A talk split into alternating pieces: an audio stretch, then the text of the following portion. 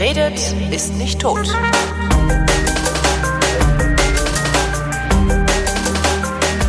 Willkommen zu einer neuen Ausgabe der Wissenschaft, worin Florian Freistetter und Holger Klein über Neuigkeiten aus der Wissenschaft plaudern und gelegentlich der Florian auch Reklame für seine Auftritte macht. Hallo Florian. Hallo, und ich habe gleich Reklame. Also, wenn du schon ansprichst, kann ich gerne Reklame machen. Ich habe immer Reklame.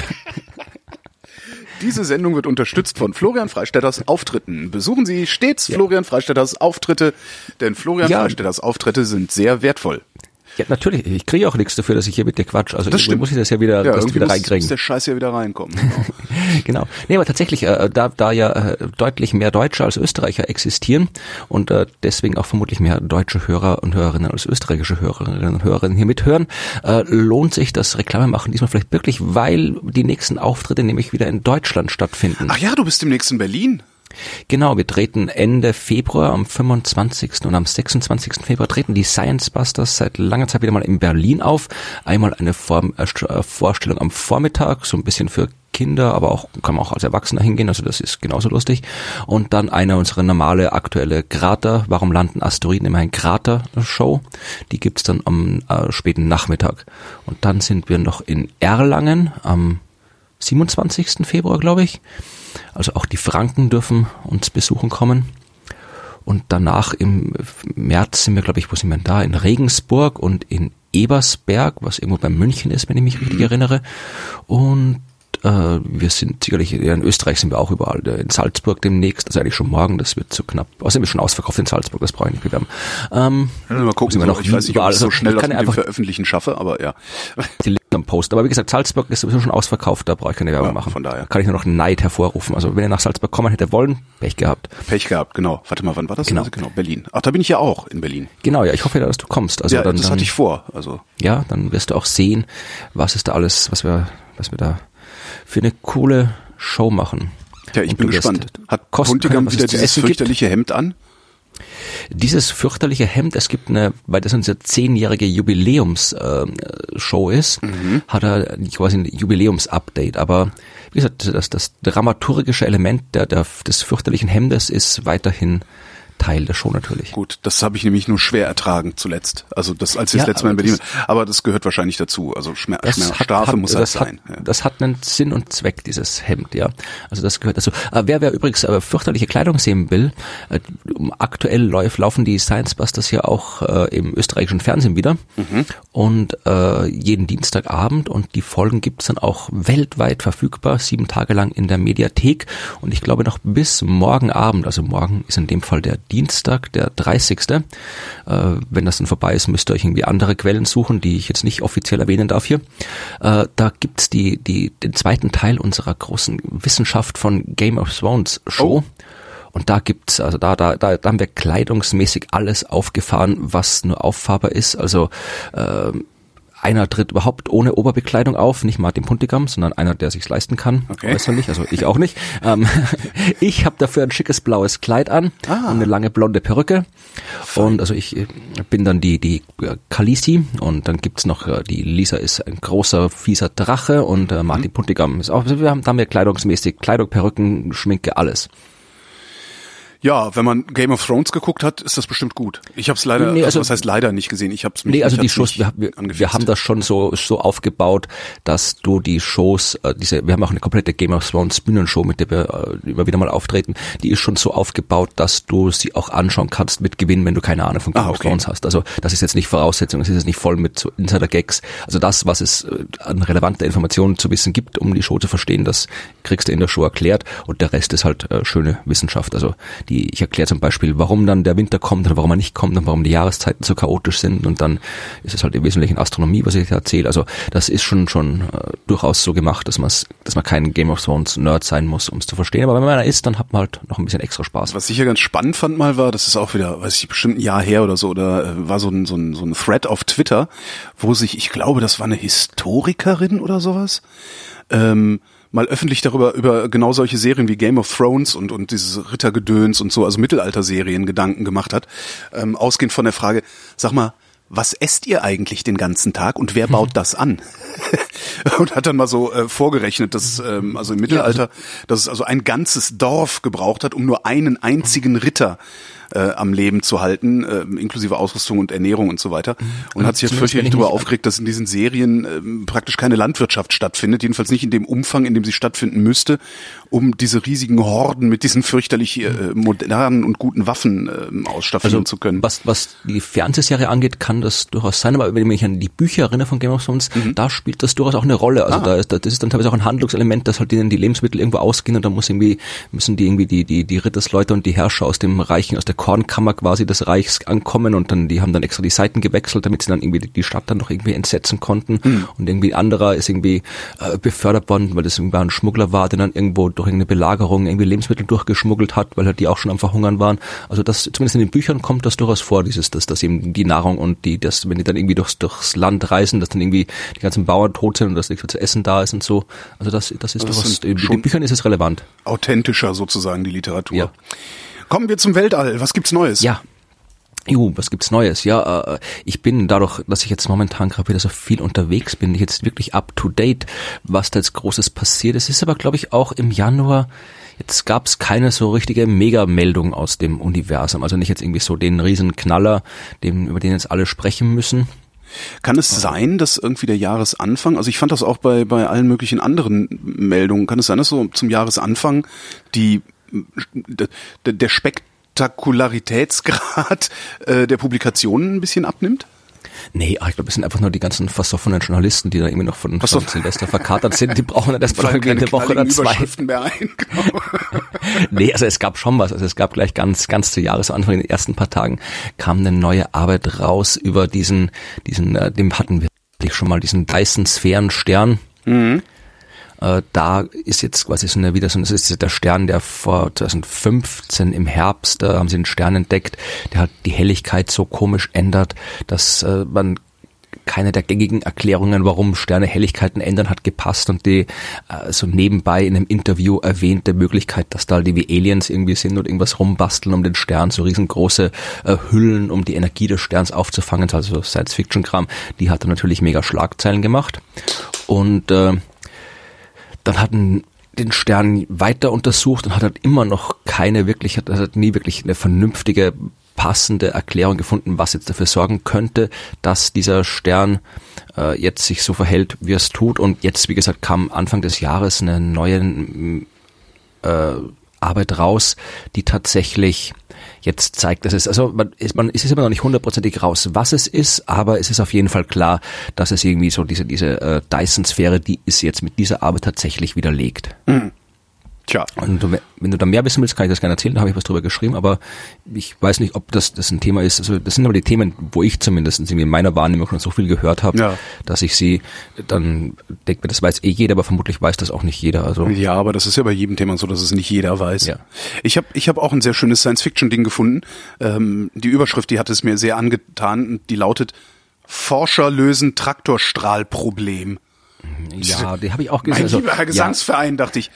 Ja, nee, Stellt sich aber dann raus, ähm, äh, britische Wissenschaftler haben rausgefunden, wie sie etwas größere Objekte als früher schweben lassen können. Und das machen die nämlich nicht mit irgendwelchen komischen Strahlen wie auf, auf der Enterprise, sondern mit Schall.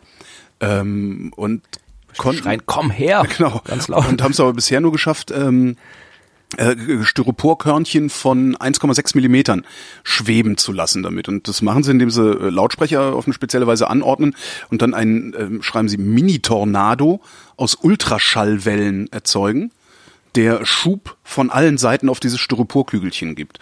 Ähm, was sie bisher nicht geschafft haben, ist größere Objekte schweben zu lassen, weil größere Objekte den Schallwellen mehr Angriffsfläche geben und darum dann von den Wirbeln äh, aus dem Fokus dieses, dieses Traktorstrahls äh, rausgeschossen werden. Ähm, dann haben sie ein bisschen rumgespielt und haben jetzt festgestellt, dass die Wellenlänge des Traktorstrahls ähm, die Objektgröße begrenzt und äh, haben halt jetzt, was machen sie jetzt? Die verändern jetzt die Drehrichtung der Schallwellen im Millisekundentakt, was ich schon per se total faszinierend finde, Drehrichtung von Schallwellen zu verändern und dann auch noch im Millisekundentakt. Ähm, und damit haben sie es immerhin geschafft, das Ganze um eine Größenordnung anzuheben. Nämlich können jetzt 1,6 Zentimeter Durchmesser große Styroporkügelchen Ah. an Ort, am Ort halten. ja. Und das finde ich schon mal, schon mal ganz cool. Ähm, natürlich steht, ganz am Ende steht dann auch und vielleicht in ferner Zukunft auch Menschen schweben lassen. Muss man ja, glaube ich. 1,6 Billionen Kilometer große Styropor-Raumstationen Genau. ins All schießen. Ähm, was sie aber tatsächlich als Anwendungsfall skizzieren, ist ähm, Arzneimittel innerhalb des Körpers nicht invasiv zum Zielort transportieren zu können. Damit. Ja, musst du da irgendwie hier, hier einen, einen, Schalltornado in deinen Blutgefäßen machen oder Ja, wie? irgendwie. Und äh, da ist dann auch noch die Frage, obwohl, wenn es natürlich die Wellenlänge ist, äh, dann werden sie wahrscheinlich nicht mit den äh, Blutkörperchen interferieren irgendwie. Was ich tatsächlich weiß, das ist äh, vermutlich, das ist, zitiere ich das im Gedächtnis, die ganze Arbeit, äh, das hat so am Rande damit zu tun, du kannst dir tatsächlich irgendwie äh, so äh, wenn du quasi auch mit Schallwellen, das weiß ich, ob es jetzt wirklich Schallwellen, man so stehende Wellen kannst du im Wesentlichen erzeugen, äh, Schallwellen, und dann kannst du halt in diese stehende Welle was reinsetzen und dann schwebt es halt in der Luft. Ja. Das hast du sicher schon mal irgendwo gesehen. Da gibt es so tolle, tolle Videos irgendwie, wo du halt irgendwie und äh, das wird tatsächlich verwendet, diese Technik, um äh, Arzneimittel herzustellen, weil du halt dann da quasi so die, die, jetzt vereinfacht gesagt, die Gravitation ein bisschen ausgeschaltet hast. Das heißt, du kannst dann da, da tust du irgendwie ein, ein, eine Chemikalie rein und eine andere Chemikalie rein und die können sich dann eben auf eine Art und Weise vermischen, wie du es in irgendwie einer normalen äh, Labor-Petrischale das sonst irgendwie nicht hinbekommst. Ne, sowas habe ich noch nicht gesehen. Ich habe das, hab das vor Jahren mal irgendwo gesehen. Vielleicht finde ich den Link noch raus, dann können wir das verlinken. Wenn nicht, dann, dann kann man das sicher auch irgendwie leicht sich selbst googeln. Aber das ist eben auch sowas, also da ging es jetzt irgendwie nicht um, ich weiß jetzt nicht, was genau der Unterschied zwischen dem Traktorstrahl-Dingens jetzt ist, aber das waren halt im Wesentlichen einfach stehende Wellen, die halt dann. Aber was für Wellen? Elektromagnetisch? Nee, ich glaube auch Schallwellen. Auch Schall. Hm. Genau. Nee, habe ich noch nie gesehen. Aber ist eigentlich also der die- Traktorstrahl, also der, der Enterprise-Traktorstrahl, ist das eine dieser ähm, Star Trek-Physik-Sachen, die prinzipiell funktionieren, man hat es nur noch nicht gebaut? Oder ist das Naja, auch nee, eins also von den das- Dingen, das- was nicht geht? Ja, also das kommt auf an. Bin ich zu wenig oder eigentlich bin ich gar kein äh, Raumschiff Enterprise irgendwie äh, Nerd. Also ich habe keine Ahnung, wie das da inhalt in der Serie selbst äh, erklärt wird, dass es funktionieren soll, also was da das Prinzip dahinter ist, wenn sie es erklärt haben. Aber äh, rein prinzipiell, also man, äh, haben wir man kann es auf zwei Arten beantworten. Man kann entweder sagen, den Traktorstrahl haben wir eigentlich schon seit 400 Jahren verstanden, ja, weil äh, seit 400 Jahren wissen wir, wie mathematisch, wie Gravitationskraft funktioniert. Nimm ein Drum, tu ein anderes Drum daneben und dann ziehen sich beide Trümmer an Ja. mit ihrer Kraft. Ja, also das ist irgendwie, das ist irgendwie einer der der gängigsten oder Was halt wir nur noch nicht verstanden haben, ist die Gravitation zu erzeugen und zu fokussieren. Ne? Ja, ne, nee, also was ich jetzt gemeint habe, ist du, was, dass das wichtig ist, dass diese Technik auch real tatsächlich äh, einer dieser Asteroidenabwehrmethoden ist. Ja, du bist ja beim Ast mit der Ja, genau, Asteroidenabwehr, ja. willst du Asteroiden bewegen. Und eine der Methoden, wo du quasi am wenigsten technischen Aufwand, man, du brauchst immer viel technischen Aufwand, aber wo du jetzt keine großen Laserkanonen oder sonst irgendwas bauen musst, dann baust du einfach ein Raumschiff und fliegst mit dem Raumschiff neben dem Asteroid her und dann hast du eine Anziehungskraft zwischen Asteroid und Raumschiff Mhm. und dann kannst du den Asteroid über diese Gravitationskraft, also diesen Traktorstrahl, das heißt sogar, äh, der, der Fachbegriff in den Papers heißt sogar halt irgendwie äh, Gravity Tractor, also kannst du den halt irgendwie abschleppen, also dass das funktioniert. Und äh, das, was die halt irgendwie in Enterprise machen, dann muss das halt irgendwie so ein äh, gerichtetes äh, Gravitationsstrahlen-Ding sein. Und das halte ich tatsächlich für längerfristig oder lang, sehr langfristig unrealistisch, weil äh, wir haben halt die, es gibt halt keine, nicht so wie bei der Elektrizität, äh, gibt es halt keine elektrischen, es gibt ja keine Gravitationsladungen, die du halt Ja. irgendwie verstärken kannst. Das sonst Ja, ist halt die hast Frage, ne? Haben wir noch Du hast nicht. halt gekrümmte Raumzeit. Ich meine, du, du, ja, du, klar, du kannst halt irgendwie, du müsstest halt irgendwie ganz ein paar kleine schwarze Löcher irgendwie zusammenbasteln, halt jede Menge Masse nehmen, die auf einen Ort zusammenstecken, aber dann, also das, ja, die Gravitation funktioniert halt nicht so wie die anderen Kräfte. Das ist ja das generelle Grundproblem der Physik, dass die, dass wir die Gravitation eben als äh, geometrische äh, Kraft, äh, Verformung der Raumzeit ansehen und nicht eben so quantifiziert wie Als die vermittelte Kräfte. Kraft, meinst du? Und äh, deswegen können wir auch die, deswegen funktioniert halt ein Großteil, aber es hat halt die, die moderne Physik ist ein Großteil der Probleme, weil die Gravitation immer überall rausfällt, weil die sich nie so, so verhält und nie so beschreiben lässt wie alle anderen Kräfte.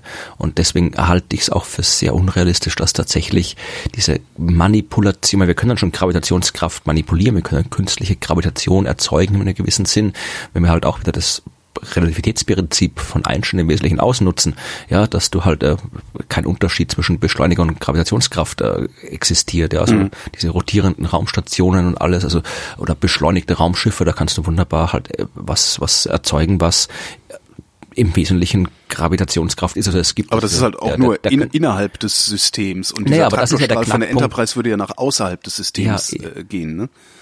Ja, aber ich, ich probiere gerade hier das zu erklären, was man quasi innerhalb des, mit dem, was Mhm. tatsächlich real machbar ist. Also und das, was du halt äh, in jetzt mit so einem beschleunigten Raumschiff oder einem rotierenden Raumschiff und so was erzeugst, das war ja genau der Knackpunkt von Einsteins Theorie, dass er gesagt hat, es gibt keinerlei Möglichkeit zu unterscheiden, ob jetzt Beschleunigung und Gravitationskraft da ist. Deswegen tun wir einfach so, da- deswegen ist beides das Gleiche, ja. Ja. Und so ist er auf den ganzen Dreh gekommen. Ah, okay. Und deswegen glaube ich, ist es auch, also genau da stammt dann ja auch, das, das endet dann in genau dieser äh, gekrümmten geometrischen äh, Raumzeitgeschichte. Also ich glaube, da, da müsste man, wenn man da jetzt sowas Enterprise-ähnliches machen wollen würde, müsste man wirklich nochmal komplett zurückgehen zum Anfang und eine komplett neue äh, Beschreibung der Gravitationskraft finden und äh, nicht nur das, sondern eine, die halt tatsächlich funktioniert und die richtig ist. Also das ist halt, das ist halt genau das, was die ganzen äh, Science-Fiction-Nerds immer so ungern hören, aber äh, genauso wie Warp-Antrieb und, und äh, diese ganzen anderen Geschichten und Wurmlöcher. Naja, aber das ist ja zumindest Manche Sachen sind halt tatsächlich Science-Fiction und die kann man halt dann, da ist es halt auch, auch wenn wir noch nicht alles wissen, bei manchen Dingen können wir halt schon wissen, dass es mit an Sicherheit grenzender Wahrscheinlichkeit nicht so kommen wird, wie es äh, im Kino auf den, bei den Filmen stattfindet. Ja. Genau wie aber Warp-Antrieb, also Warp-Antrieb ist zumindest ja rechenbar. Also das, das, Ja, das der- immerhin. nee, nee, ich hatte nee, mal einen also- Physiker interviewt, der, ich glaube, Ja. der hatte auch so ein Buch geschrieben darüber und äh, Ja, du kannst den- gerne, äh, du Hm? kannst gerne jetzt auch live mit dem Astronomen reden, der auch ein Buch geschrieben hat, wo der Warp-Antrieb vorkommt und Ja. erklärt wurde. Äh, ja, rechnen kann man viel. Das Ding ist halt Ja, aber immerhin. Also dieser Physiker sagte halt, äh, äh, das Einzige, was äh, garantiert nie kommen wird, das, äh, auf was, was die Enterprise hat, das sind die Trägheitsdämpfer. Weil Trägheit ja, lässt ja. sich nicht dämpfen. Das Ja, fand das ich ist halt auch das Ding, aber nee, also das ist das, der, diesen Warp-Antrieb, der gerechnet wird, denen wird es nicht geben. Das ist richtig. Kann- ja, ja, klar. das- davon das- gehe ich auch aus. Vor allem, ja. weil ich kann auch irgendwie, ich kann aus rechnen können ist das eine, aber du wirst halt, wenn du das rechnest, ich habe das im, in meinem äh, Asteroid Now Buch auch zusammengefasst. Hm. Ja, du kannst, du, du kannst irgendwie ausrechnen, äh, wie du eben irgendwie eine Raumzeitblase durch die Gegend schiebst. Ja, das ist im Prinzip eine vergleichsweise einfache Rechnung. Du musst halt im Prinzip nur äh, die Raumzeit irgendwie formen, also du hast irgendwie zwei Enden vom Raumschiff und du musst die irgendwie bei der einen, beim einen Ende vom Raumschiff musst du die Raumzeit stauchen, beim anderen musst sie, musst sie dehnen. Also das ist, rechnet sich ganz wunderbar. Du hast halt nur keinen blassen Schimmer. Wenn äh, die, die Raumzeit halt irgendwie in die eine Richtung verändern geht, das wissen wir, das ist Gravitation, das macht Masse. Das heißt, du musst quasi vor das eine Ende Masse packen, dann hast du die Vor eine das Richtung. andere Ende Gegenmasse. Ja, eben, aber genau, das, das kannst du rechnen. Das ist halt, du Antimasse. kannst hinschreiben, dann hast du halt irgendwie statt, aber statt ein Plus und ein Minus, aber nur weil du was rechnen kannst, äh, ist genauso wie wenn ich, wenn ich dir sage, äh, Holger, gib mir doch bitte äh, äh, 5 i äh, Euro, ja, also Ja. fünf immer die Zahl, die imaginäre Zahl 5 i, ja, gib mir das, kann ich rechnen, aber du hast kein Mensch weiß, was das in der Realität sein soll. Und genauso ist es eben mit dieser imaginären Masse, dieser exotischen Materie, wie es heißt. Ja, also wir haben halt dieser, diesen, diesem seltsamen Materie, die halt das Gegenteil von dem macht, was normale Materie mit dem Raum macht. Mhm. Die haben wir halt exotische Materie genannt, aber kein Mensch weiß, äh, was das sein soll. Kein Mensch weiß, wie die existieren soll. Es Und worin man es Theorie. transportiert. Ja. Ja, das ist ja schon mal, das ist schon wieder ein Schritt viel zu weit. Also du hast irgendwie, das ist genauso wie die 5 i Euro. Ja, du kannst das irgendwie aufschreiben, du kannst es benennen, aber es gibt nicht mal den geringsten Hinweis, dass das so etwas abseits des Bleistiftstrichs auf dem Papier irgendwo existiert. Und selbst wenn, dann brauchst du, damit das funktioniert, irgendwie äh, fünfmal so viel wie äh, Masse im gesamten sichtbaren Universum vorhanden ist und so weiter. Also man kann es rechnen, ja, aber wenn du es rechnest, dann siehst du halt, äh, es ist so illusorisch, wie etwas nur illusorisch sein kann. Also ich habe dann in meinem Buch geschrieben, äh, das wirklich Beste, was man über diesen äh, Warp-Antrieb äh, sagen kann, diesen, also nicht den Enterprise, sondern diesen Alcubierre-Warp-Antrieb, was man über den sagen kann, ist, dass wir noch nicht absolut auf die letzte Kommastelle zweifelsfrei gesagt haben, dass es unmöglich ist. Ja, Ja. also das ist wirklich das Allerbeste, was du sagen kannst über das Verstehe. Ding. Wäre das denn dann eigentlich ein Antimasse-Antrieb oder ein Antimasse-Abtrieb? Ich habe keine Ahnung, es ist Science Fiction. Also und vor allem, da gibt es noch viele mehr. Also du sitzt dann ja in so einer Raumzeitblase und du kannst dann per Definition auch nicht rausgucken, was vor dir ist. Das heißt, du hast keine Ahnung, wo du, wo du hinfliegst oder ob du da Oh, bist, stimmt. wenn du stehen bleiben willst. Aber das da haben sie ja in- ganz in gut integriert. Ähm, das finde ich, haben sie ja ganz gut integriert in die Science-Fiction-Filme, dass sie, ähm, das war ja schon bei Star Wars in den, in den, also beim ersten Star Wars, äh, wenn sie da mit Überlichtgeschwindigkeit geflogen sind, mussten sie vorher umfangreiche Kalkulationen vornehmen, damit sie nicht versehentlich durch einen Stern fliegen oder sowas, der sich ausgerechnet dann an der Position des Raumschiffs befindet, wenn das das Raumschiff auch da ist. Das fand ich schon Ja. ganz cool integriert. Also das, sie- da bin ich immer sehr begeistert von. Wenn ist halt auch nicht, wenn, wenn du es halt mir genau nimmst, dann ist es vermutlich so, dann müsstest du vermutlich irgendwie jedes Atom irgendwo im Universum katalogisieren, weil äh, je nachdem, wie schnell du unterwegs bist, ist es halt dann tatsächlich, äh, macht es keinen großen Unterschied mehr, ob du auf einen Stern rauffliegst oder auf irgendein Staubkörnchen.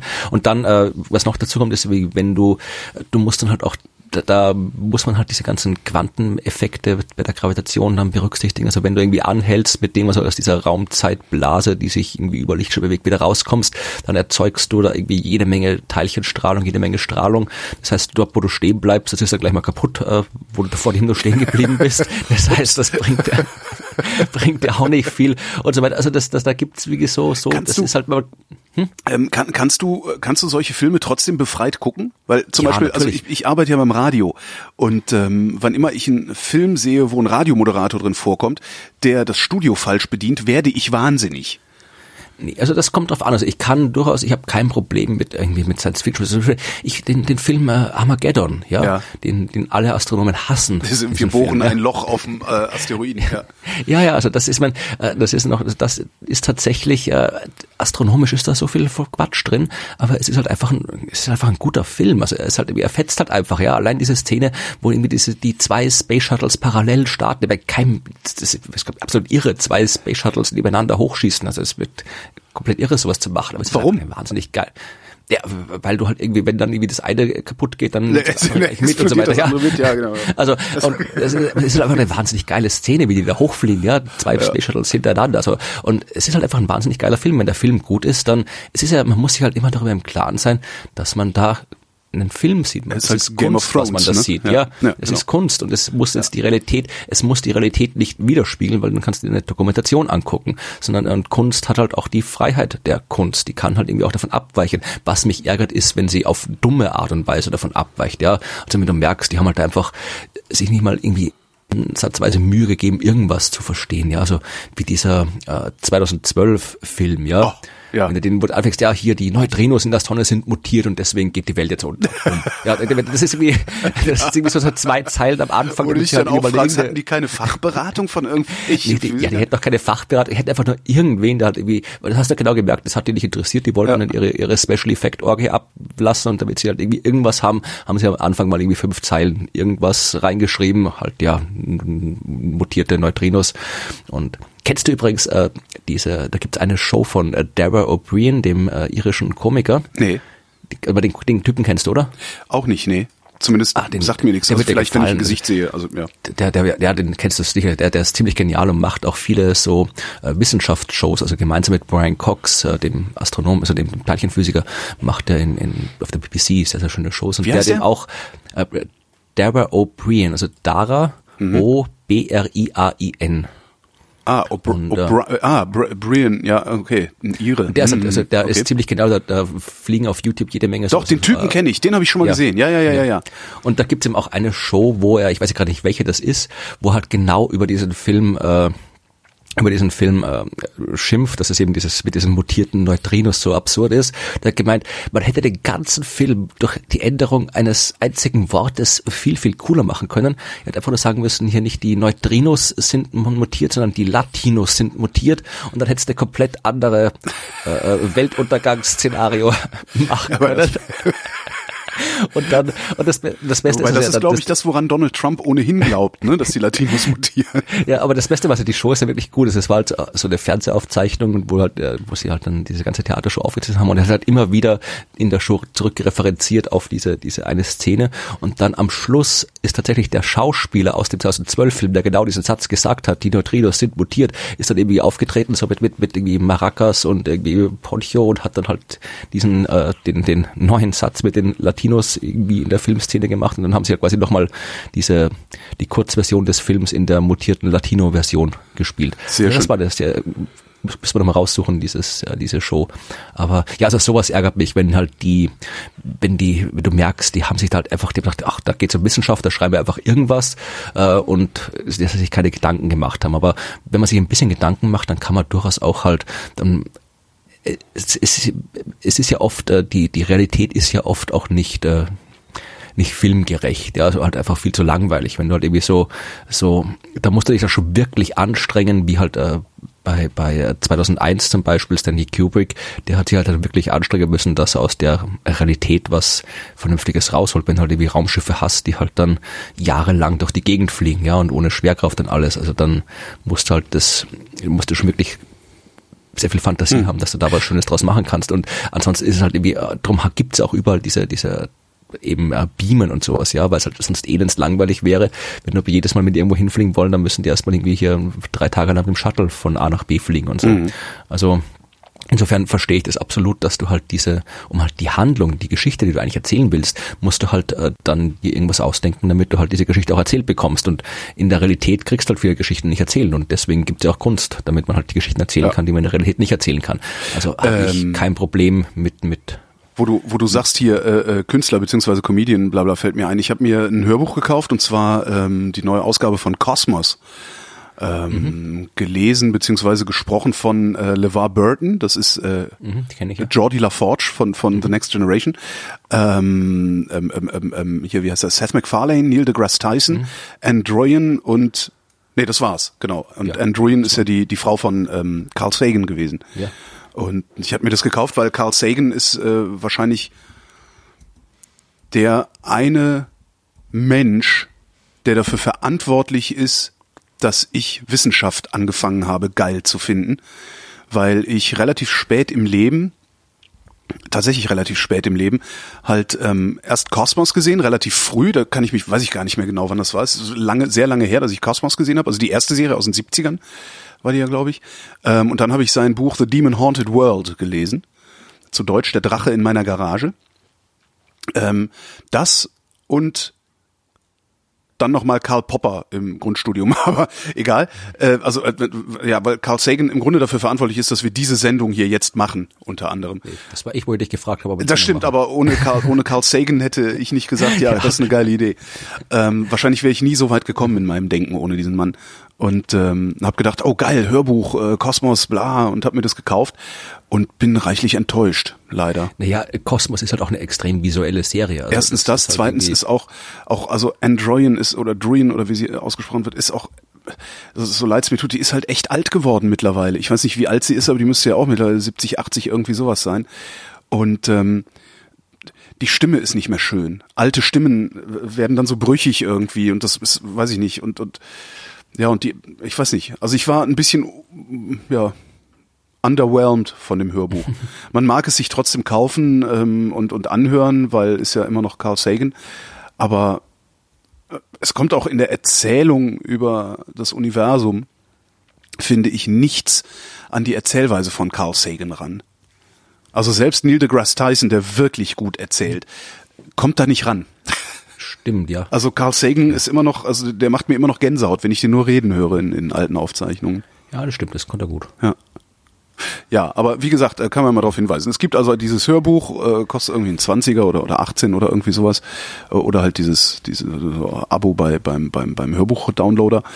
Ähm, aber ist jetzt nicht so, dass es mich restlos begeistert hätte. Also ich habe dann irgendwann ausgemacht, weil ich dachte, nee, kommt jetzt so viel nicht bei rum. Dann lieber die DVD-Box kaufen und Kosmos nochmal gucken. Mhm. Oder wo, wo auch immer man das mittlerweile kauft und runterlädt. Äh, auf, auf, es gibt, glaube ich, auf äh, Netflix oder auf äh, Amazon Prime, auf eins von den beiden, mhm. da ist Kosmos drauf. Ja, ich, ich meine Netflix. auch. Ja, ja, ja. So, mehr habe ich aber auch nicht aus ja. der Science Fiction oder dem äh, Universum mitgebracht, fällt mir ja, gerade auf. Ich hätte noch ein bisschen Universum, ich ah. hätte aber auch hier äh, Klopapier. Also Klopapier ist auch schön. Hm? Ja. Benutzt du feuchtes Toilettenpapier, feuchte, feuchte Toilettenpapiertücher? Also ja. ja? Ja. Was machst du damit? Ähm, die spüle ich ins Klo runter.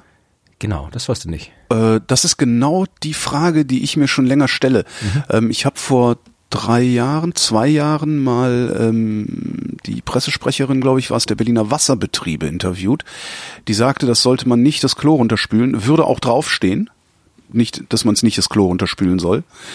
Ähm, weil nämlich die äh, Kanalarbeiter, die würden da halt immer mal wieder so riesige Zöpfe von mhm. ineinander verdrilltem feuchtem Klopapier rauspopeln. Ja. Also Und das, ich habe jetzt dann habe ich geguckt, ähm, es gibt halt tatsächlich, es gibt feuchtes Klopapier, da steht auf der Packung drauf, nicht runterspülen. Es gibt aber auch welches, da steht drauf, nicht mehr als drei Stück auf einmal runterspülen.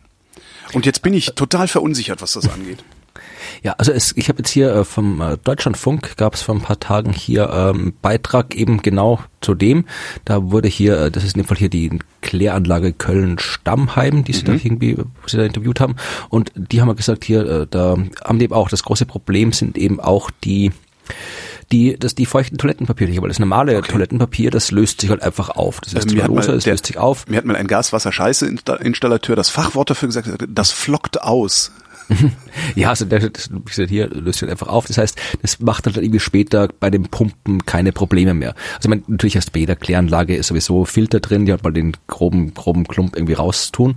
Nur halt äh, diese, die Feuchttücher, die lösen sich halt nicht auf, lösen sich nicht auf oder wenn sie sich auflösen, dann bilden sie halt so lange, lange dünne Dinger, die halt dann irgendwie Zöpfe werden. Also die halt dann auch diese langen dünnen Dinger durch die äh, Filter, durch diese Rechen durchgehen und dann sich dann hier, hier mit Methan und anderem Zeug Genau. irgendwie.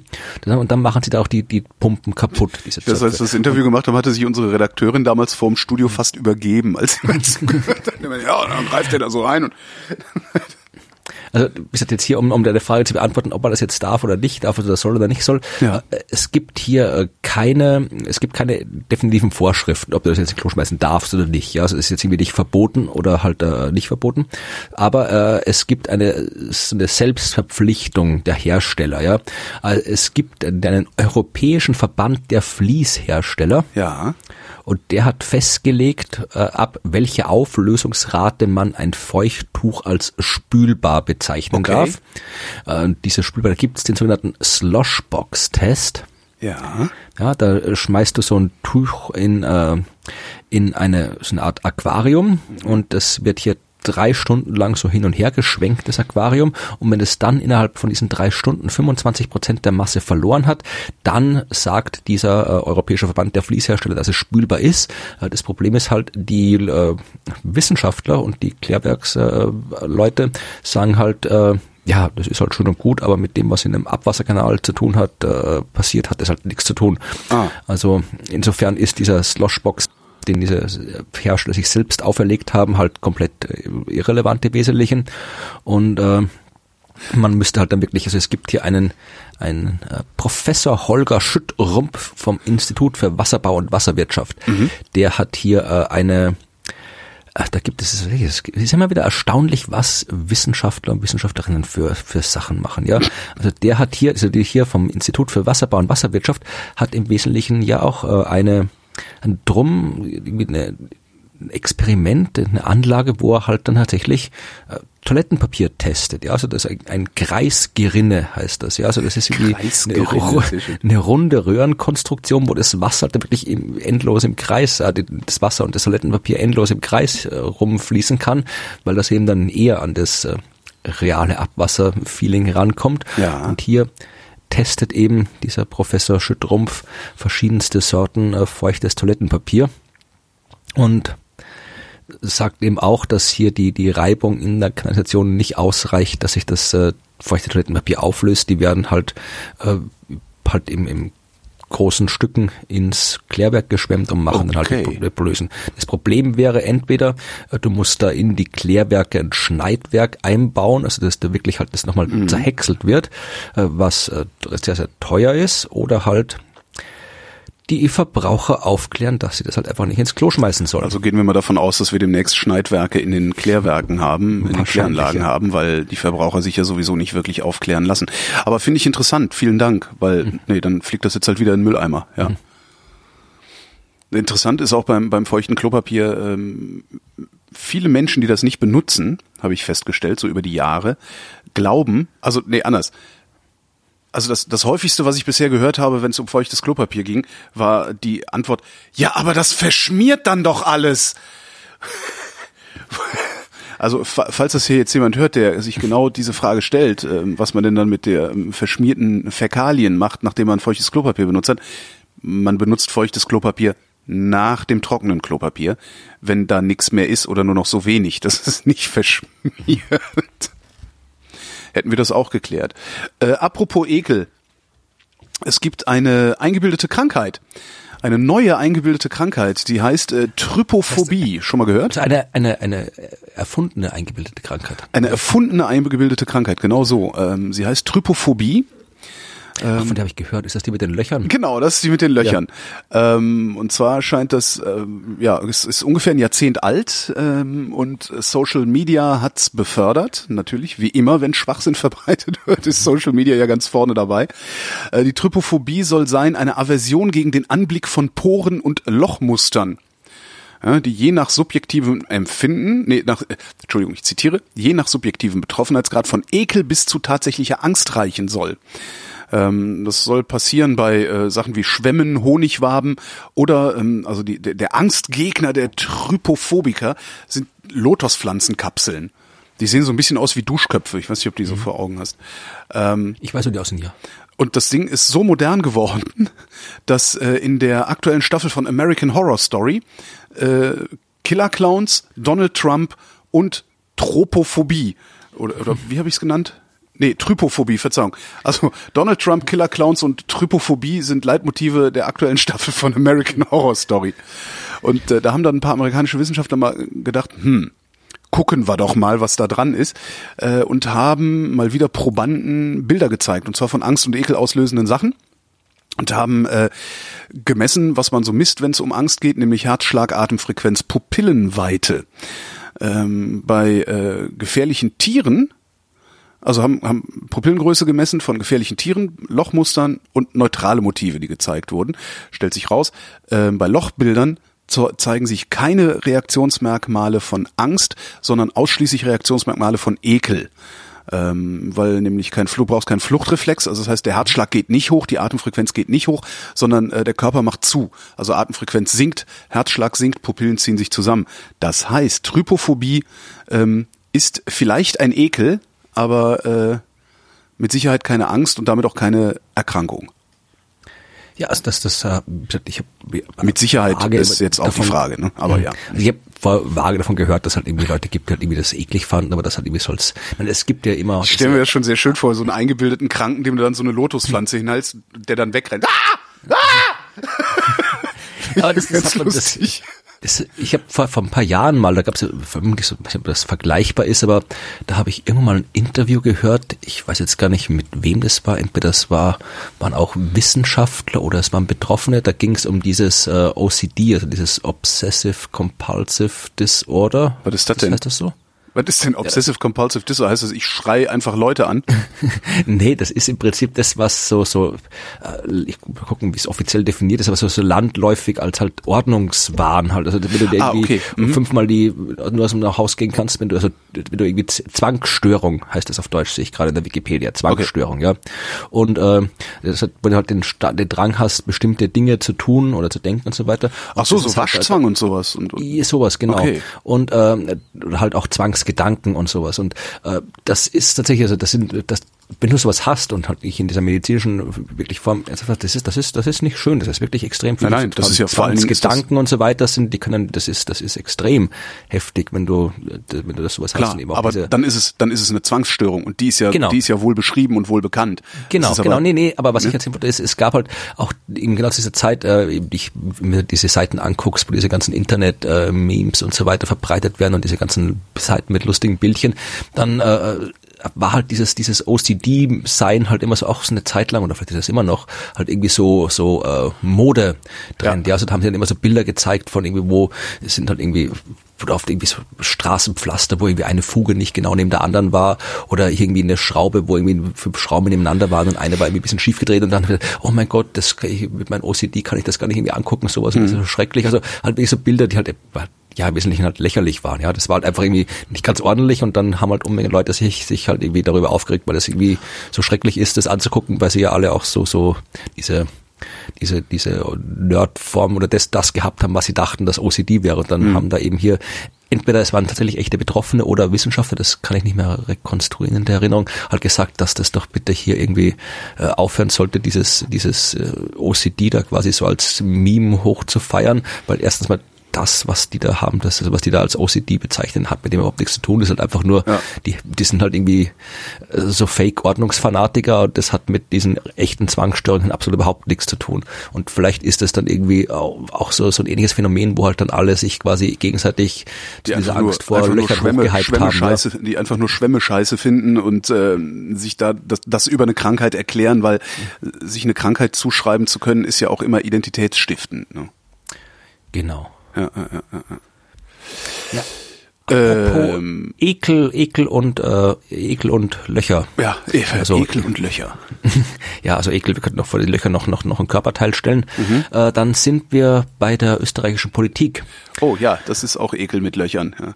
Genau. Und äh, da, also ich will jetzt gar nicht so sehr über die Politik reden, aber ich habe hier eine, eine, also so eine Art von Wissenschaft, ich weiß gar nicht, welche Art von Wissenschaft das jetzt genau wäre. Eine Art Äh, Wissenschaft ist auch schön. Ja, es, ja, es geht im Prinzip also Demonstrationsforschung. Das ist vermutlich. Soziologie oder Politikwissenschaft. Ich weiß nicht, wo man das, das einordnet, wenn man Demonstrationen erforscht. Das dürfte, also ja, Soziologie, ja, oder waren aber hier, zumindest mal, arbeiten sie mit empirischen, ne, also, Politikwissenschaftler Martin Dollezahl vom Institut für, Sta für Staatswissenschaften. Ah ja, den kenne ich sogar, den Namen. Aha. Ja, na gut, Dollezahl, das ist so. Ach so, heißen in viele Österreich ja, also ja, es ist halt irgendwie einerseits sehr, sehr aktuelles Thema, weil halt momentan gerade wieder sehr viel demonstriert wird in Österreich äh, gegen die, die Regierung und jetzt vor ein paar Tagen gegen diesen äh, Akademikerball, der stattgefunden hat, der zwar klingt, als wäre es was Sinnvolles, aber eigentlich ein Treffen hochrangiger europäischer Nazis ist, im Ah. Bar, in Ballform. Äh, Ist Der richtige Ball für Wissenschaftler ist der unglaublich. der richtige Ball für die Wissenschaftler ist der äh, Ball der Wissenschaften in Wien. Das ist der, der war äh, gestern, nee, vorgestern, Samstag, da war ich Mhm. auch dort. Ja, also das ist die, die richtige Veranstaltung. Und ähm, ja, also es gibt halt in Österreich gab es halt ja jetzt einige Demonstrationen gegen diese neue Regierung, weil das ja wirklich absurd ist, was da stattfindet. Also das Ja. will jetzt gar nicht anfangen, aber Ja. wenn du da wirklich hier, gerade hier in Niederösterreich, wo ich jetzt gerade mich aufhalte, in Krems in der Donau, wo gestern Landtagswahlen waren, Mhm. da ist einer der Spitzenkandidat von der FPÖ, der halt da irgendwie rumrennt mit seinem Burschenschaftsliederbuch, wo sie gerne irgendwie darüber singen, dass sie noch irgendwie noch noch noch eine Noch paar siebte Juden wollen, umbringen wollen. Und äh, dann, der ist halt Spitzenkandidat und hat irgendwie nochmal, was ist, sechs Prozent gewonnen dazu, die Partei. Und äh, beschwert sich jetzt hier über die, die, die böse, diese, die Schmutzkübelkampagne gegen ihn. Genau. Ja. Ja, wie auch immer. Egal. Also es wird demonstriert, es wird zu Recht demonstriert, ja. Ja. Und ähm, wir hatten ja schon mal so eine äh, schwarz-blaue Regierung, in Anfang 2000 Mhm. So, hat die diesen, angefangen. diesen homosexuellen Trinker, der sich dann totgefahren hat, ne? Wie hieß der nochmal? Ja, der war mal nicht in der Regierung. Der war nur quasi der Parteichef. Der durfte, der, damals hatten wir noch ein bisschen Anstand in Österreich, der durfte nicht mitregieren. Also der wurde, hat der Bundespräsident damals gesagt, nee, du kriegst keinen Minister. Naja, damals hat ja auch noch die EU gesagt, hier Österreich so nicht. Genau. Äh, wir ziehen jetzt mal Daumenschrauben an. Wie hieß der denn noch? Das fand ich so lustig, dass er sich hinterher als homosexuell rausgestellt hat, weil, die, den, den, weil die ganzen den Jörg Haider, die haben also da, Haider, jetzt, genau. Ja, ich dachte, das absichtlich jetzt den Namen nicht. Nee, der, ich, der war, der war mir echt empfallen. Und ich finde das Nee, halt so ja, lustig, weil, weil die haben ja auch alle, die sind ja alle so schwulenfeindlich, diese ganzen äh, Neonazis. Und das irgendwie- ausgerechnet deren Chef fand ich irgendeinen schönen Treppenwitz hinten dran. Ja. Also ich weiß nicht, das müssen wir jetzt wieder hier mal wieder, wieder Verschwörungstheorien in die Welt setzen. Aber gerade diese ganze Burschenschaft, das ist ja immer, wenn, wenn Männer sich extrem männlich in männlichen Ja. Vereinen zusammenfinden, dann ist immer so die Vermutung nahe, dass da irgendwas kompensiert wird. Zumindest Vielleicht eine Ho Wissenschaft dazu. Homoerotik oder wie es heißt, das könnte ich mir vorstellen, dass da Wissenschaft so gibt. Vielleicht weiß das ja jemand. Kommentiert doch mal. Ja. Kommentiert sowieso. Ja. Also wenn ihr was wisst, immer schön kommentieren. Ja, sind alle Burschenschafter schwul. Genau. Das bitte mal.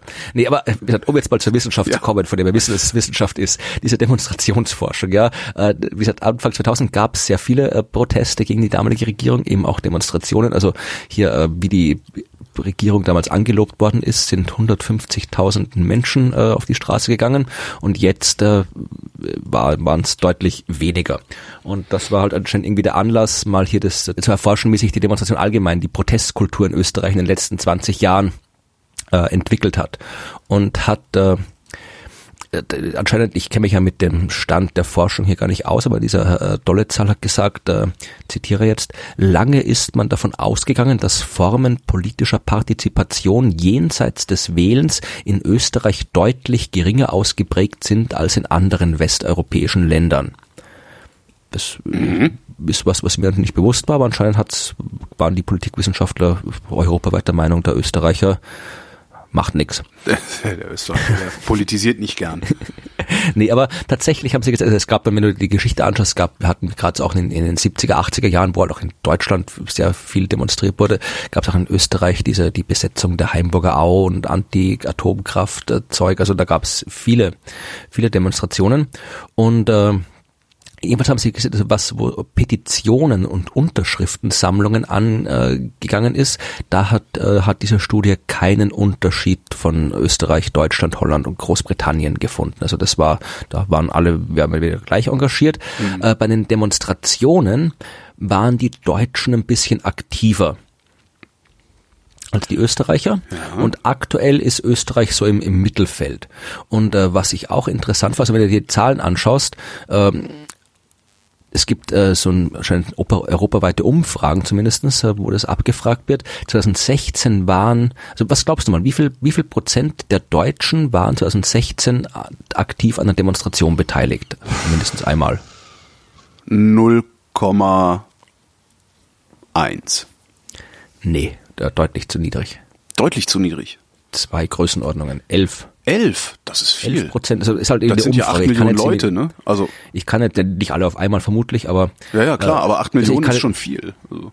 Ich kann jetzt nicht einschätzen, wie die Methodik von dieser Umfrage ist. Es ist halt mhm. halt eben eine internationale Umfrage und elf Prozent. In Österreich waren es sieben Prozent, die sich beteiligt haben. Also doch, das ist ein Unterschied.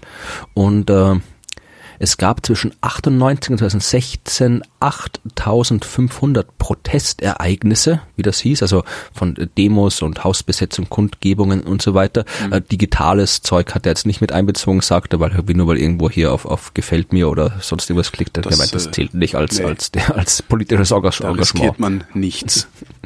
genau. Also und hat tatsächlich eben Unmengen, also hat vor allem irgendwie 200.000 Pressemeldungen irgendwie äh, raus äh, durchsucht und auch äh, Schlagwortsuche und so weiter, um halt eine Analyse zu machen und äh, hat tatsächlich erstmal das erste, was sie rausges äh, erforscht haben, war halt herauszufinden, was denn äh, jetzt in dem Fall die Österreicher äh, zu Demonstrationen bringt, also welche Themen. Hm. Und das sind tatsächlich äh, äh, vor allem, also ganz eindeutig hat er gesagt, irgendwie eine drohende Gefährdung ihrer Umwelt und jetzt wirklich Umwelt im Sinne des, des, des ökologischen, also Atomkraftwerke und Gentechnik. Ja. Das ist das, wogegen der Österreicher demonstriert. Okay. Und erst danach kommt halt irgendwie Wirtschaft und Lebensstil und dann Migration. Ja, also ah, ja. tatsächlich, also wir, wir demonstrieren gegen böse Gentechnik und böse Atome. Und die Deutschen? Das, äh, das stand jetzt hier nicht drin. Ah, schade. Also da müsste man irgendwie schauen, ob es noch mehr gibt, aber es war halt wirklich nur hier, also das, das was in Österreich das irgendwie Atome und Gentechnik ist, das wundert mich nicht, weil wir haben ja die, die Kronenzeitung, das fieseste, mieseste Boulevardblatt der Welt. Und das ist jetzt keine Übertreibung, sondern die ist auch wirklich irgendwie die. Ist es noch schlimmer als Bild?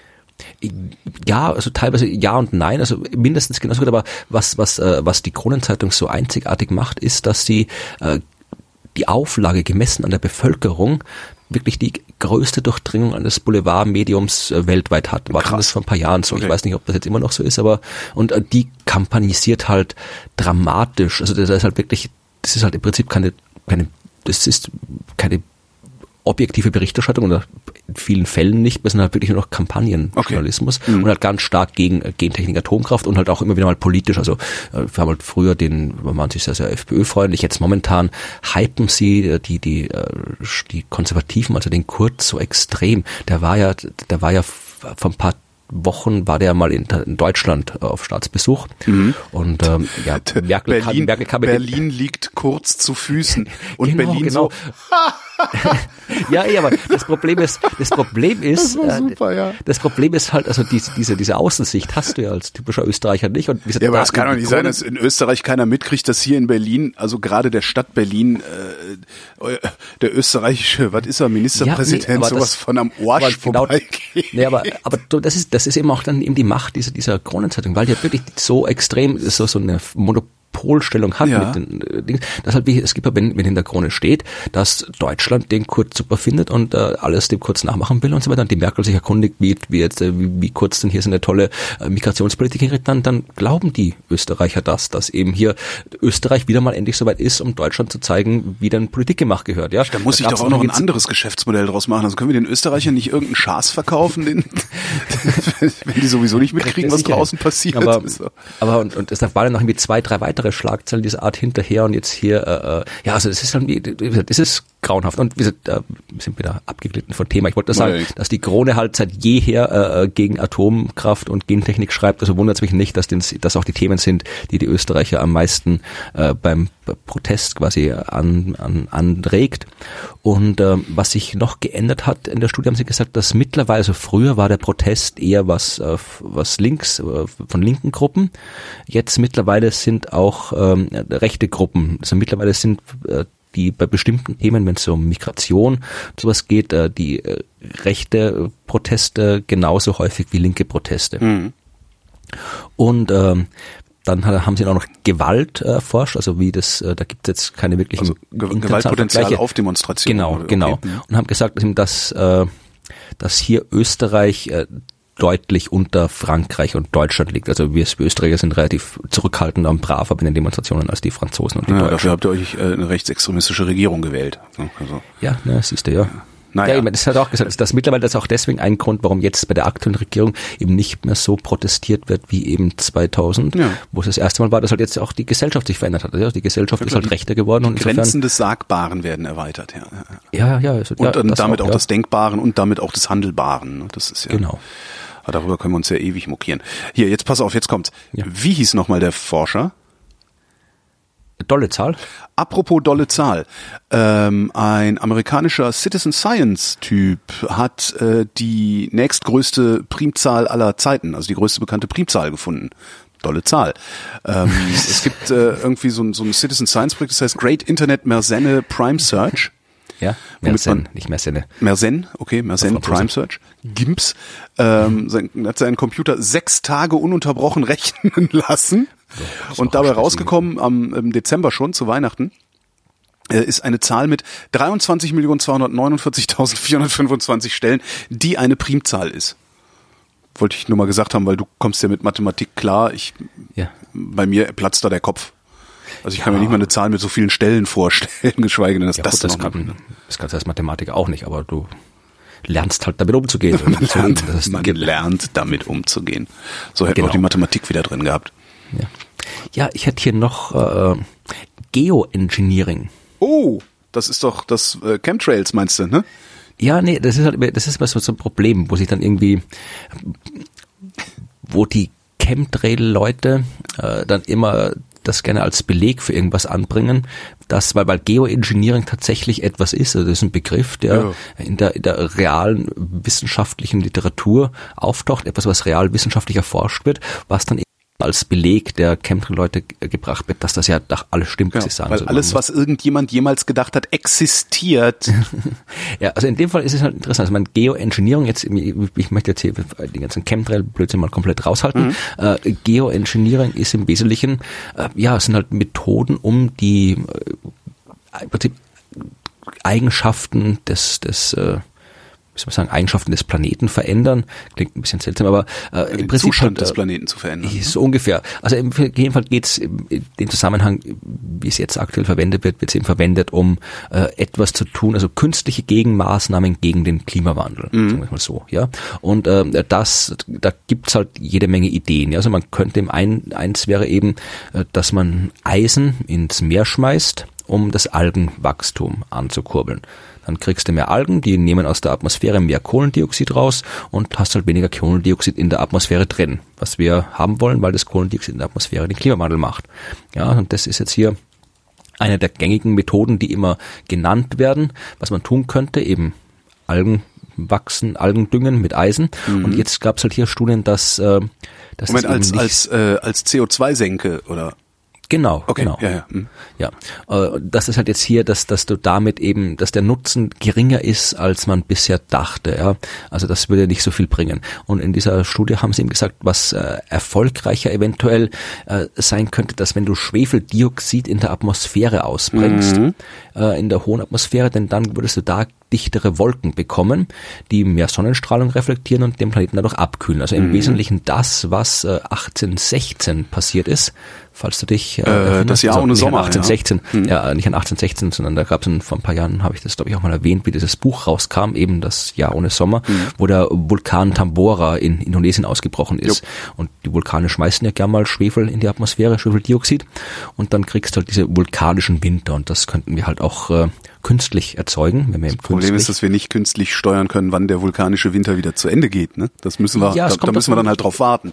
Nee, nee, nee, nee, pass auf. Also das, sie haben das, sie haben, was sie jetzt hier gemacht haben, also sie haben jetzt hier Computersimulationen gemacht, ja? ja. Äh, das ist dann irgendwie, das steht in diesen Artikeln immer irgendwie drei, vier, fünf Absätze über, hinter der Überschrift, weswegen dann alle nur lesen, äh, dass Wissenschaftler jetzt hier gerade äh, Schwefeldioxid mit Flugzeugen ausbringen, weil du musst es ja irgendwie in die Atmosphäre kriegen. Das heißt, du schickst mit Flugzeugen äh, Schwefeldioxid rein. Jo. Und äh, dass das aber nicht in der Realität gemacht wird oder wurde, sondern eben auf einer Computersimulation. Das ja. überlesen dann die Leute gerne. Ach so, denke, okay. ah, verstehe. Ja, ja, ja, ja. Aber die haben jetzt hier, äh, die haben jetzt ein, ein Szenario äh, simuliert, wo man zwischen 2020 und 2070, ja, also in den kommenden 50 Jahren, mhm. äh, jährlich 5 Millionen Tonnen Schwefeldioxid ausbringst. Ja was äh, dann dazu führt, dass eben das Zeug sich im Wesentlichen, also du bringst das über dem Äquator aus, was dann dazu führt, dass sich das äh, Schwefeldioxid gleichmäßig im Wesentlichen über die Nord- und Südhemisphäre verteilt. Mhm. Und das hätte tatsächlich, äh,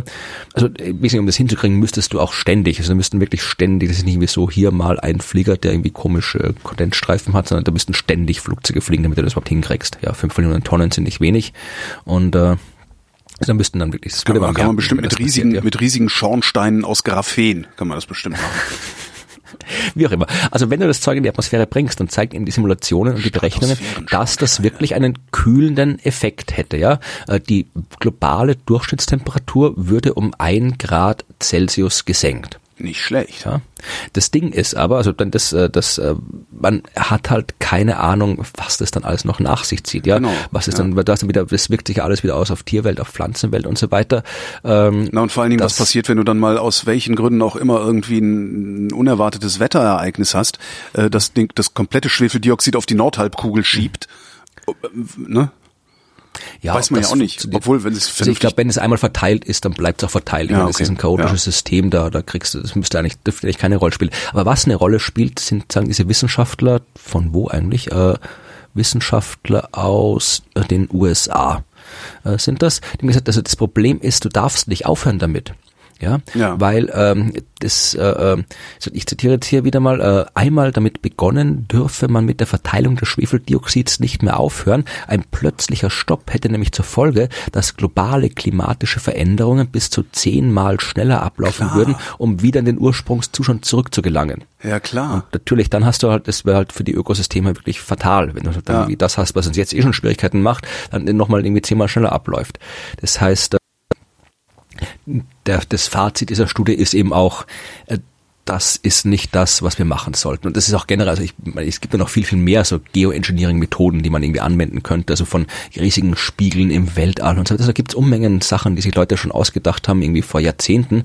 Aber das Problem ist halt, eigentlich das, was der Klimawandel, den wir jetzt haben, ist ja eigentlich schon eine Folge von Geoengineering. Also wir ja. haben ja schon gezeigt, was passiert, wenn du anfängst mit der Atmosphäre ja. rumzupfuschen. Und äh, es ist halt, ich weiß nicht, ob es ein guter, guter Weg ist, halt probieren, dass die, die, die negativen Folgen des Rumpfuschens durch noch mehr Rumpfuschen verhindern zu also wollen. Ein, also eine Strategie, eine Strategie hat noch nie geholfen. Das weiß man auch aus dem Projektmanagement. Mehr vom selben. Mhm. Das ist immer ja. falsch und führt nie zum gewünschten Ergebnis. Mehr vom selben, wenn irgendwas nicht funktioniert, ist nicht gut. Ja.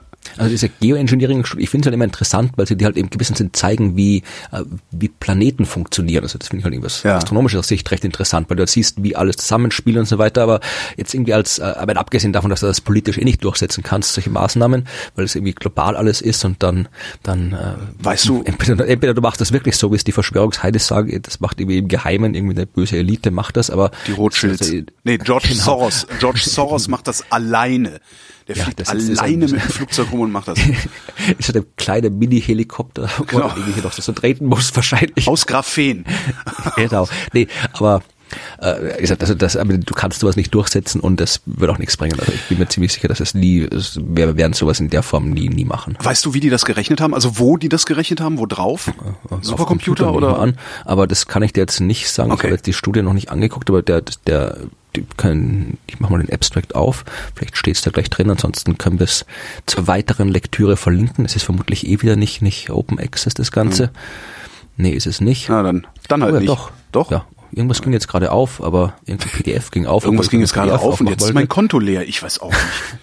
Oh, ja, tatsächlich, es ist äh, potential, ja, potentially dangerous consequences for biodiversity. Also das okay, das ist anscheinend dann doch äh, frei verfügbar und sie haben es vermutlich auf irgendeinem Computer gerechnet. Ja, aber das, auf die Schnelle ja, müsste ich jetzt lesen, ja. Ähm, apro- apropos Klimawandel. Australische Wissenschaftler haben festgestellt, die Spatzen schrumpfen. Das trifft jetzt wahrscheinlich nicht zu auf diese vollgefressenen Mutanten, die äh, in so Touristengebieten wie Berlin unterwegs sind. Also da siehst du manchmal Spatzen, wo du denkst, okay, ich muss mich woanders hinsetzen, weil der platzt gleich und dann habe ich die Sauerei auf dem Hemd. Ähm, also was sie, was wir haben halt festgestellt, dass äh, die Spatzen ein bisschen kleiner werden. Äh, was wir wissen ist, dass ähm, ähm, wie heißen die? Wie, wie, äh, wie heißen die kleinen Vögel, die Jungvögel, die äh, Kolibri? die Brut, nee, die noch im Nest sitzt, wie heißen die denn? Küken. Küken, genau, Küken, das war das Wort. Also Spatzen, Spatzenküken, die ähm, in, während eines heißen Sommers wachsen, werden kleinere Erwachsene als die, die während eines kühlen Sommers wachsen. Und sie bleiben auch kleiner, auch wenn sie ähm, einen kalten Winter überlebt haben. Also das heißt, die, die Temperatur im Sommer ist, wirkt sich unmittelbar aus auf die Größe, also auf die Körpergröße des Spatzen. Ähm, und was sie jetzt gefunden haben, ist, dass die Spatzen im Durchschnitt ein wenig kleiner werden und vermuten, dass das mit dem Klimawandel zusammenhängt. Also sie vermuten es ähm, und leiten daraus wiederum ab, dass äh, Vogelarten oder überhaupt Lebewesen, ähm, die keinen Zusammenhang in ihrem Wachstum, also wo es keinen Zusammenhang zwischen Temperatur im Sommer und Wachstum gibt, äh, dem Klimawandel gegenüber etwas schutzloser sind, als eben zum Beispiel die Spatzen, die gelernt haben, sich dem anzupassen. Finde ich eine ganz witzige Theorie. Äh, Sie schließen aber auch mit, wir brauchen dringend mehr Forschung. Ähm, Es ist jetzt einfach erstmal nur ein Phänomen und ein paar Hypothesen, die Sie zu diesem Phänomen haben. Aber finde ich ganz krass, die Spatzen schrumpfen. Tja. Mini-Spatzen in der Innenstadt. Ja, die werden dann kürzer und noch dicker. Das ist so Hummeln. Wenn das dann so, so Spatzen in Hummelgröße. Das ist so Spatzenplage, die Bienenplage, dann Spatzenplage, so. genau. Spatzenschwärme. So. Sieben Plagen, ha, wir haben eine achte gebastelt. Äh, Und ich habe noch eins aus dem, aus dem Klimawandel, so, so zumindest so mittelbar Klimawandel. Äh, Windräder, ne? also diese großen Dinger, die Mhm. überall in der Landschaft stehen und ähm, wo wir unglaublich viel Strom reinpumpen, damit die Wind erzeugen. Äh, die haben ja immer drei Rotorblätter. Weißt du, warum Mhm. die nur drei Rotorblätter haben? Puh, da gibt sicher einen Grund dafür, wenn ich nachdenken würde, würde mir vermutlich irgendwann einfallen. Zwei gute Gründe. Nee, erklär mal. Okay. Ich weiß, warum eine Gabel drei Zinken hat, aber Ach, die- warum? Ich habe Gabeln mit vier Zinken. Ja, also äh, beziehungsweise warum, warum sie nicht zwei Zinken hat. Also es gibt irgendwie Okay, ja. drei, drei und vier ist irgendwie eine gute, eine gute Menge, habe ich mal gelesen, weil irgendwie wenn du zwei hast, dann ähm, kannst du dich ja quasi, äh, dann, dann, dann kannst du das irgendwie verspießen oder verdrehen oder dann kommst du irgendwie bei den dünneren Sachen nicht hin und du kannst dich selbst irgendwie pieksen. Und sobald du irgendwie mehr als fünf oder sechs hast, dann ist halt irgendwie das, dann, dann ist es halt wieder der defekte Gabel weg, weil du halt dann quasi nur noch ein breites Ding hast, wo du irgendwas aufspießt.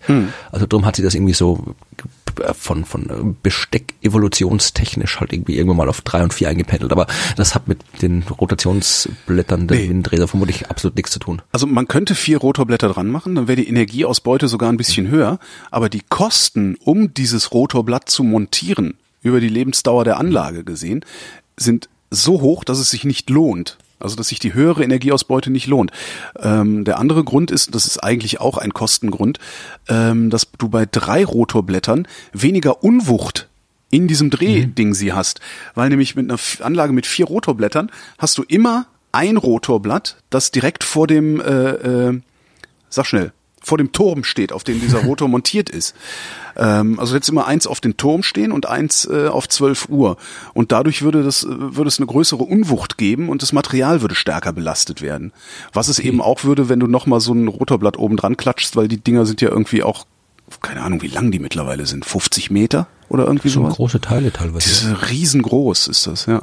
Fand ich ganz interessant. Also die haben drei Rotorblätter, weil es sich nicht lohnt, vier dran zu machen.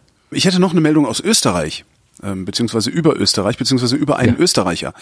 Ähm, ein US-Wissenschaftler hat äh, eine Mini-Fliege mit sehr massiven Beinen benannt nach Ach ja, die habe ich auch gesehen, die, die Schwarzenegger Genau, oder? Megapropodifora arnoldi heißt sie, äh, ist 0,395 Millimeter groß äh, und hat aber sehr, sehr starke Beine. Die Begründung des Wissenschaftlers, diese Fliege nach Arnold Schwarzenegger zu benennen, lautet folgendermaßen, ich zitiere, er ist nicht nur eine bedeutende kulturelle Ikone und eine wichtige Persönlichkeit im politischen Bereich, seine Autobiografie gab mir auch die Hoffnung, dass ich meinen Körper als dünner Teenager verbessern könnte. Ja, so, das war Schwarzenegger Österreich. Dann hast du diese Meldung mitgekriegt ähm, aus England, dass einem Typen der Hals geplatzt ist, als er genießt hat? Alter, was? Er genießt hat. Er hat genießt. Ja, nee, genießt. Also, äh, ja, der, also gibt einen Fall, also kam Patient in die Notaufnahme, hat sich beim Niesen Mund und Nase zugehalten. Mhm. Äh, und dabei ist ihm halt irgendwie die Rachenwand gerissen und äh, Luft in das Halsgewebe und den Brustraum also, irgendwas, irgendwas drin gerissen ist. Also ich, ich stelle mir gerade vor, der niest dann ist ihm der Hals abgerissen und der Kopf das hätte anders. Auch aber also und, äh, jedenfalls ist das wohl sehr ungesund, sich äh, Mund und Nase zuzuhalten, also richtig zuzuhalten beim Niesen, also das Niesen sozusagen nach innen zu drücken. Ähm, darum sagen die Ärzte immer alles, raushauen. Alles, alles in die, in die, in die Gegend, in die Landschaft, in genau. die Sitzreihe gegenüber. Naja, da kann man, man kann ja die Hand davor halten, man soll es halt nicht zuhalten. Und äh, nee, was sie nicht, was sie nicht dazu geschrieben haben, was ich aber ja äh, seit seit vielen Jahren postuliere, ist, ja, niest meinetwegen, aber schreit dabei nicht rum. Ja, mhm. man muss das nicht. Man muss nicht schreien, wenn man niest. Das Geschrei beim Niesen ist bloß Getue und man kann sich antrainieren, dieses Schreien zu unterlassen. Damit äh, tut man sein, um, seiner Umwelt auch einen großen Gefallen. Das macht doch Spaß. das war genau. So, dann hätte ich noch äh, Frühaufsteher. Bist du Frühaufsteher oder Spätaufsteher? Ich bin eigentlich mittlerweile Frühaufsteher. Frühaufsteher. Also bist du ja. einer von zwei äh, großen Chronotypen. Ich bin äh, Spätaufsteher. Also ich bin genau. Ja, ich habe ja gewechselt. Also ich war früher extremer Spätaufsteher und jetzt bin ich eigentlich zu einem sehr sehr Frühaufsteher geworden. Ach, auch interessant. Äh, finnische, finnische Wissenschaftler haben festgestellt, dass Typen wie du kleinere soziale Netzwerke haben. Ja, weil alle, die ganzen anderen Deppen immer so lange schlafen müssen, ja, da trifft man niemanden. Genau. Also Hans. sie haben, haben halt zwei Chronotypen genommen, also Frühaufsteher und und und und äh, wie heißen die anderen denn Spätaufsteher, also Tagmenschen, Nachtmenschen. Faule ähm, Säcke. Und haben die Aktivitätsmuster deren Händen von deren Handys untersucht ähm, und haben definiert regelmäßige lange Nichtbenutzung das wird Schlaf sein und haben darauf dann diese beiden Chronotypen äh, getrennt und haben festgestellt, dass äh, die sozialen Netzwerke von äh, Nachtmenschen ähm, gemessen an Anrufen, Nachrichten und so weiter umfangreicher sind als bei Frühaufstehern. Und die Mitglieder eines solchen Netzwerks ähneln stärker. Also Nachtmenschen kommunizieren stärker mit Nachtmenschen und Tagmenschen kommunizieren stärker mit Tagmenschen. Das könnte man jetzt auch darauf zurückführen, dass die meiste Kommunikation in Echtzeit stattfindet ja, und die anderen halt gerade am Pennen sind, wenn du von denen was haben willst. Interessant fand ich noch, dass die äh, Nachtmenschen ähm, stärker im Zentrum ihres sozialen Netzwerks stehen. Das fand ich irgendwie nochmal einen ganz interessanten Effekt, was aber möglicherweise auch daher kommt, dass die Tagmenschen dann eben äh, nicht in Echtzeit mit denen kommunizieren und es darum so aussieht, als würde sich das stärker dahin fokussieren. Ich sagen, so. da gibt es auch so viele, so viele Störvariablen. Das, ja. das ist ist. Man zum Beispiel irgendwie gerade als Nachtmenschen, klar, wenn du jetzt quasi äh, als viel von dem offiziellen Leben spielt sich halt quasi halt irgendwie untertags ab, ja. ja. Das heißt, äh, wenn du dann äh, so jetzt wie ich, ich sage jetzt nicht wie ein normaler Mensch, sondern so wie ich, ähm, halt äh, tatsächlich halt irgendwie morgens aufstehst, ich habe halt morgens mehr Freizeit, dann, dann lege ich untertags halt alles das, was man so erledigen muss und äh, dann irgendwie abends so, ja, elf, zwölf und manchmal gehe ich schlafen. Wenn hm. du jetzt aber als extremer Nachtmensch bist und dann irgendwie hier bis bis vier, fünf morgens irgendwie rumsitzt und dann irgendwie, was machst du dann? Also dann, dann, dann hast du vermutlich mehr Zeit, halt einfach so hier auf deinem, deinem Handy rumzutun, weil dann irgendwie sonst nichts los ist. Ja? Also Kann du kannst sein, ja, ja. eben einkaufen ja. gehen oder irgendwie in die Bibliothek gehen oder was weiß ich, was man halt so, so macht alles, ja, zum Arzt gehen, sondern du bist dann im Wesentlichen zu Hause und heutzutage, wenn man zu Hause ist, dann läuft halt auch meistens der Computer oder das Handy. Das heißt, insofern wäre das zumindest eine für, für ja, natürlich wäre mögliche, das also da sind viele, viele Störvariablen drin, um das mal die rauszukriegen. Mal, guck mal, also ja. ich als Nachtmensch ne, äh, finde die Aussage, also äh, fasse diese Studie sehr gerne zusammen unter Tagmenschen haben keine Freunde. Ja. So, das hast du jetzt davon. Einige meiner besten Freunde sind Nachtmenschen. Genau. Wir verbringen sehr viel Zeit miteinander, wie es geht. Ein Aufkleber hinten aufs Auto. Einige meiner besten Freunde sind Nachtmenschen. Äh, amerikanische Wissenschaftler haben festgestellt, dass man Mücken antrainieren kann, äh, wen sie stechen und wen sie nicht stechen. Und zwar äh, muss äh, das muss dann die Mücke, wenn sie auf deiner Haut gelandet ist, mhm. kräftig abschütteln. So, was dieser, was, was die Mücke dann macht, ist, sie lernt, dass äh, dein Körpergeruch ähm, ja im Grunde nichts taugt, also um, um da reinzustechen, weil du ja immer wieder abgeschüttelt, äh, weil sie immer wieder abgeschüttelt wird. Also wird sie nicht mehr zu dir fliegen, sondern zum nächstgelegenen Opfer, das Ja, irgendwo aber eine einzige Mücke, das beizubringen, ich meine, das müsste bei gewisser provisorisch für den ganzen Schwarm, weil ich mir ja nicht irgendwie Das, jeder einzelne ich hatte auch, die ich hatte, ich habe genau, genau daraufhin habe ich das gelesen und ich hatte halt auch die Hoffnung, dass vielleicht Mücken sowas Ähnliches wie Schwarmverhalten an den Tag legen würden und dann alle Mücken nicht mehr kommen, weil dann würde ich ja echt anfangen, jeden Sommer die Ja. Mücken zu trainieren. Äh, habe ich aber nicht gefunden eine Auskunft darüber. Darum habe ich mich dann ähm, auf die schnelle Lösung kapriziert. Ich schlag die halt einfach weiter kaputt, weil was will ich mit einer trainierten Mücke in der Bude? Ja, die kannst du hier so, vielleicht kannst du die, die, die, die irgendwie so als, als Wachmücke äh, Genau. engagieren, dass sie überhaupt nicht rumfliegt und die Bier holen schicken. abhält. Vielleicht wachsen die ja auch irgendwie, äh, wenn die Spatzen schrumpfen, vielleicht wachsen die Mücken, dann können wir die irgendwann wirklich Zeitung holen schicken. Jetzt, jetzt kommt's, Achtung, deutsche Journalisten haben festgestellt, ja, Journalismus ist ja im Prinzip die andere Möglichkeit, verlässliche Aussagen über Phänomene zu bekommen. Ne? Die Ja, Wissenschaft sehr ist weit die eine, hergeholt. Journalismus ist das andere. Also wenn du streng nach Lehrbuch Sagst den- du, weil du Journalist bist. na, wenn du dir den Journalismus streng nach Lehrbuch anguckst, wenn du dir anschaust, wie Journalismus nach Lehrbuch betrieben wird, ist das die beste Möglichkeit, ohne Wissenschaft sinnvolle Aussagen über die Realität zu treffen. Das schon. Egal. Ähm, das war jetzt auch nur eine Abschwächung. Also äh, deutsche Journalisten haben festgestellt, dass im Fleur de Sel Mikroplastik zu finden ist. Und zwar nicht wenig. Ähm, ich weiß nicht, ob du de Journalisten Sel... festgestellt sind, die haben alle wie beim, beim schicken Italiener rumgesessen, haben die angefangen zu quatschen oder haben das, warum, das ist doch was, was Wissenschaftler Na, die haben, äh, weiß ich nicht, das war äh, witzigerweise von einem Wenn sie Verbrauchermagazin. doch kaum Journalisten hingesetzt haben und das irgendwie mit dem Mikroskop Doch. das untersucht haben. Naja, doch, also sie haben zumindest haben sie die Arbeit in Auftrag gegeben. Die Meldung sagt Okay. halt, äh, Verbrauchermagazin, also Fernsehverbrauchermagazin vom Norddeutschen Rundfunk, hat ähm, Okay, gut, das ist was anderes. fünf der meistverkauften Sorten Fleur de Sel aus den Supermärkten geräumt und hat die mal im Labor auf Mikroplastikrückstände untersuchen lassen. Und das ist, äh, zitieren, sagen sie dazu, die erste Untersuchung dieser Art in Europa. Und ähm, in allen Proben äh, war Mikroplastik zwischen 130 und 1800 Mikrogramm pro Kilogramm drin, äh, teilweise sogar mit bloßem Auge erkennbar. Darin Polyethylen, Polypropylen und Polyethylenterephthalat, PET. Polyethylen, e- Polyethylenterephthalat. So. Deswegen lesen Sie das immer nur vor. gutes Himalaya-Salz aus Tibet. Genau, gutes Himalaya-Salz aus Tiefensalz ist auch schön. Ähm, Im klassischen Meersalz haben sie weniger, weniger Plastik gefunden als im Fleur de Sel, was ich ganz interessant finde, auch weil Fleur de Sel ja immer als so ist ja so das Edelsalz. Ne? Ja.